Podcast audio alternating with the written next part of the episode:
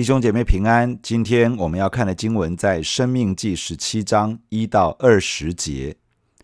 第一节：凡有残疾或有什么恶病的牛羊，你都不可献给耶和华你的神，因为这是耶和华你神所憎恶的。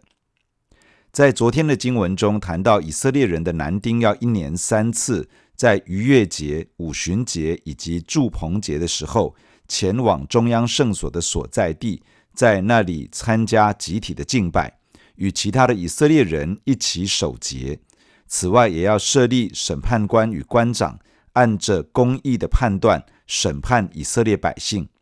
在今天的经文中谈到，审判官面对几个层面的事务，要如何审判？当遇到难以判决的诉讼时，该如何处理？今天的经文也提到了，若是以色列人想要设立君王，该如何办理？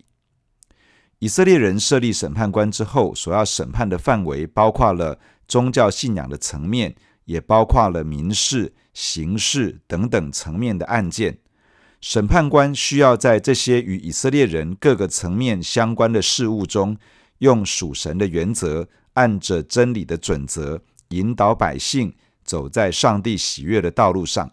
所以在前一章的结尾，在设立审判官之后，首先谈到的是不可以在耶和华的祭坛旁边设立巴力石柱与亚舍拉木偶，因为这种掺杂的信仰，耶和华神非常的不喜悦。上帝希望他的百姓专心的信靠他，专一的敬拜他，单单的爱他，全心的侍奉他。在今天经文的开头提到，关于献上给耶和华神的祭物，凡是有残疾、有缺陷的牛羊，都不可以当作祭物奉献给神，这是上帝所憎恶的。当人要送给其他人礼物时，会留意礼物的状态，人会避免把有缺点、有问题的东西拿去当作礼物送给别人，因为那表达出送礼者的轻忽与不敬。不把接受礼物的一方当做一回事，人对人尚且如此，若是用这样的态度来对上帝，那真的是对神的轻蔑。这样的心态与行为是上帝所憎恶、所讨厌的。在神的面前献上祭物、礼物，都需要带着一颗感恩的心，把自己手中最好的奉献在神的面前，因为这是上帝所配得的。第二节，在你们中间，在耶和华你神所赐你的诸城中，无论哪座城里，若有人或男或女行耶和华你神眼中看为恶的事，违背了他的约，去侍奉敬拜别神，或拜日头，或拜月亮，或拜天象，是主不曾吩咐的。有人告诉你，你也听见了，就要细细的探听，果然是真。准有这可憎恶的事行在以色列中，你就要将行这恶事的男人或女人拉到城门外，用石头将他打死。要凭两三个人的口做见证，将那当死的人治死；不可凭一个人的口做见证，将他治死。见证人要先下手，然后众民也下手，将他治死。这样就把那恶从你们中间除掉。这里提到，在上帝所赏赐的土地上，不论在哪一座城里，假如有人，不论是男或是女，他行耶和华眼中看为恶的事情，违背与上帝所立的约，跑去侍奉敬拜神明偶像，不论是拜太阳、月亮、日月星辰，当有人把这样的事情告诉审判官。审判官受理了这样的案件，就要妥善处理这样的事情。在先前《生命记》十三章里面已经提到，假如有人起来引诱其他人去敬拜侍奉神明偶像，不论是假先知，或者是亲近的家人，或者是城中的匪类与跟随的人，都要断然的处置，除去这样的罪恶。在这里，则是要审判官如何去处理这样的罪恶。这个处理的原则，也是审判官判断事件时的重要原则。首先是要细细的探听，不是根据传闻，不能根据道听途说，而是需要仔细的访查，把事情调查清楚，看是不是真的有这样的事情发生。其次是要有见证人，不能只因为有人提出告诉就认定事情是这样，一定要有见证人，而且是要凭着两三个人的口做见证，才能够认定、做出判断。再者，这样的人处决的方式是要用石头打死，见证人必须先下手。这个是要见证人在神与人的面前为自己的见证承担责任。透过小心的查证、审慎的判案，把这些罪恶从神的百姓中间除掉。第八节，你城中若起了争讼的事，或因流血，或因争竞，或因殴打，是你难断的案件，你就当起来，往耶和华你神所选择的地方去见祭司立位人，并当时的审判官，求问他们，他们必将判语指示你。他们在耶和华所选择的地方指示你的判语，你必照着他们所指教你的一切话，谨守遵行，要按他们所指教你的律法，照他们所断定的去行。他们所指示你的判语，你不可偏离左右。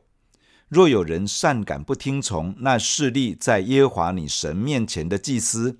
或不听从审判官，那人就必致死。这样便将那恶从以色列中除掉，众百姓都要听见害怕，不再擅敢行事。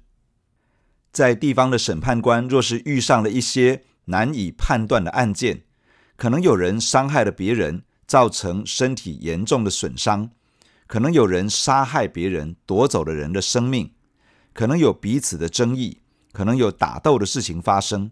总之，在地方的审判官觉得很难判断这样的案件时，在这个时候就要起来，前往耶和华神所选择的地方，也就是中央圣所那里，去找祭司立位人以及当时最高的审判官，向他们求问，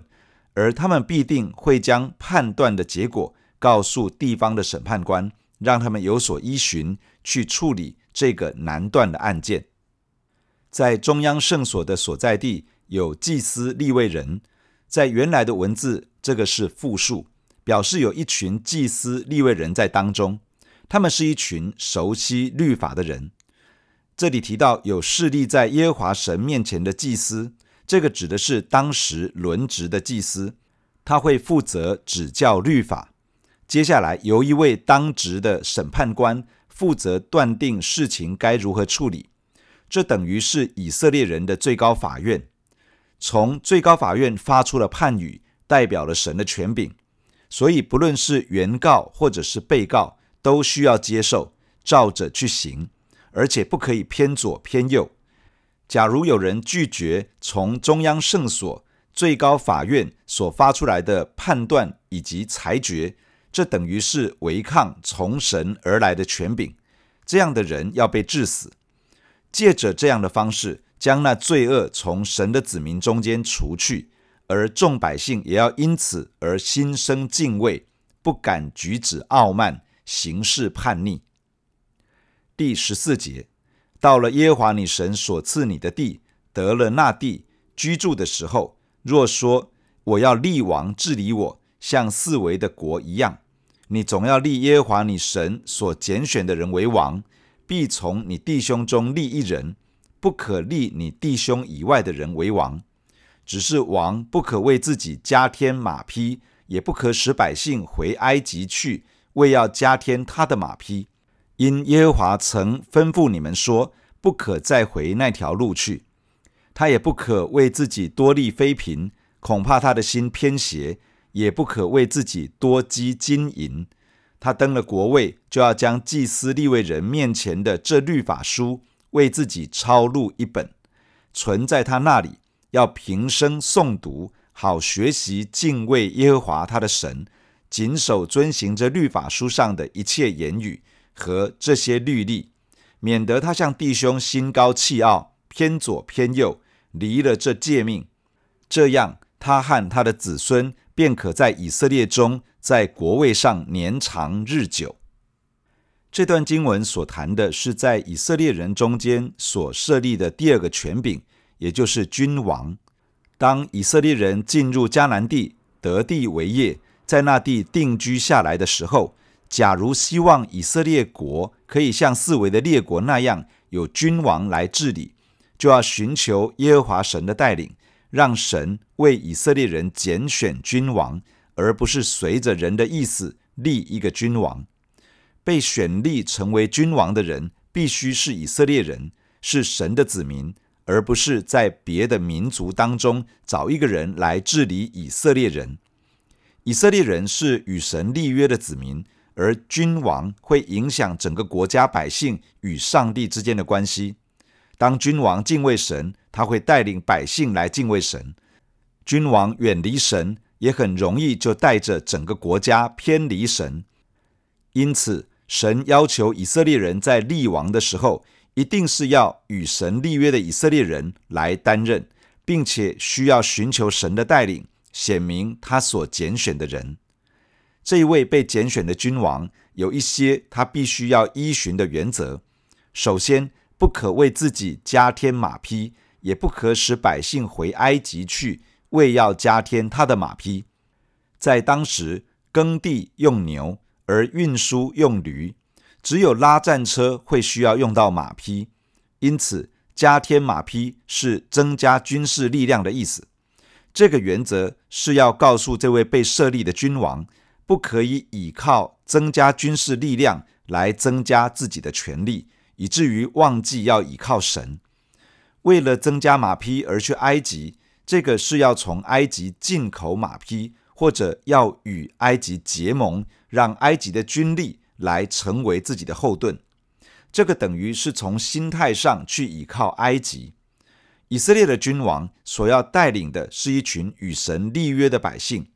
而神是真正的倚靠，神是真正的保障。一个做君王领袖的，若是带头在上帝以外去寻找倚靠，等于是用别的来取代上帝，这个会使得整个以色列国偏离这位救赎他们的上帝。而转向其他那些取代神的人事物，或者是神明偶像，而这个是被上帝所禁止的。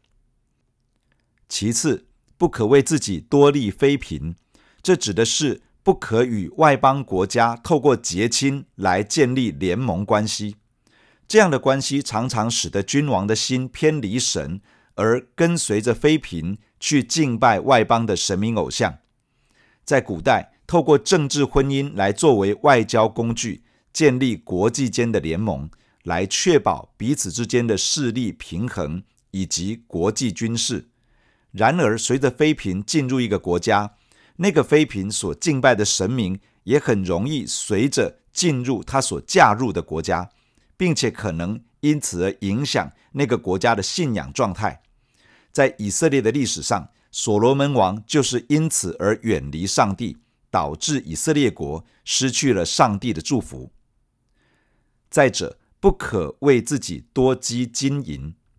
君王为自己累积金银财富，容易陷入追求自己的虚荣，导致自高自大，在神与人的面前骄傲行事。君王的职分是为了按着神的心意治理百姓，按着神的心意照管服侍神的子民。君王必须学习不为自己，必须学习放下自己，才能够引导神的百姓走在属神的道路上。神明白地吩咐君王不要为自己积财，要专心面对神的托付。接下来要重视上帝的话语。以色列的王登基之后，要为自己将律法书抄录一份，并且要在身为君王的年日里诵读神的话。学习敬畏耶和华，谨守遵行律法书上所教导的内容。也就是说，君王治理国家的依据是神的话语，君王引导上帝百姓的依据是圣经的真理。用上帝的话语，用真理的原则来治理神子民的群体，这样不是凭着自己的喜好，不是凭着自己的情绪，也不是按着世界的价值与方式。乃是照着上帝所要的来治理，这样子做会保守自己的心，免于心高气傲，免于偏行己路。这样做也会使得王的后代子孙可以继续坐在上帝所赏赐的君王位份上，继续去带领神的百姓治理这个属神的国度。从今天的经文，我们有以下几点来与大家分享：第一，身为领袖，要按着神的真理和神的属性来带领神的儿女。审判官，也就是有权柄做裁决的领袖。他们所做的判决，其实是在引导神的百姓。当领袖按着神的真理、神的属性、神的性情、神的好恶来判断神百姓的行为举止时，就会渐渐将神的子民导引上神所喜悦的道路上，使得这群神的百姓成为敬畏神的人，成为一群有神同在的人，也成为一群蒙神赐福的百姓。在家庭的里面。做父母的需要按着神的真理来引导自己的儿女，在神所量给你，使你可以发挥影响力的范围中，也要按着神的法则来带领那些上帝托付给你的人。求主帮助我们，不断用圣经的真理与法则来影响我们周遭的人，使得更多的人可以走上神喜悦的道路，成为一个蒙福的人。第二。身为一个领袖，自己要专心的信靠神，也带领百姓专心的信靠神。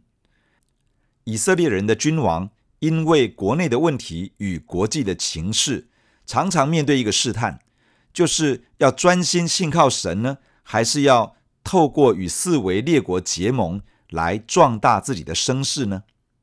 结盟本身原本无可厚非，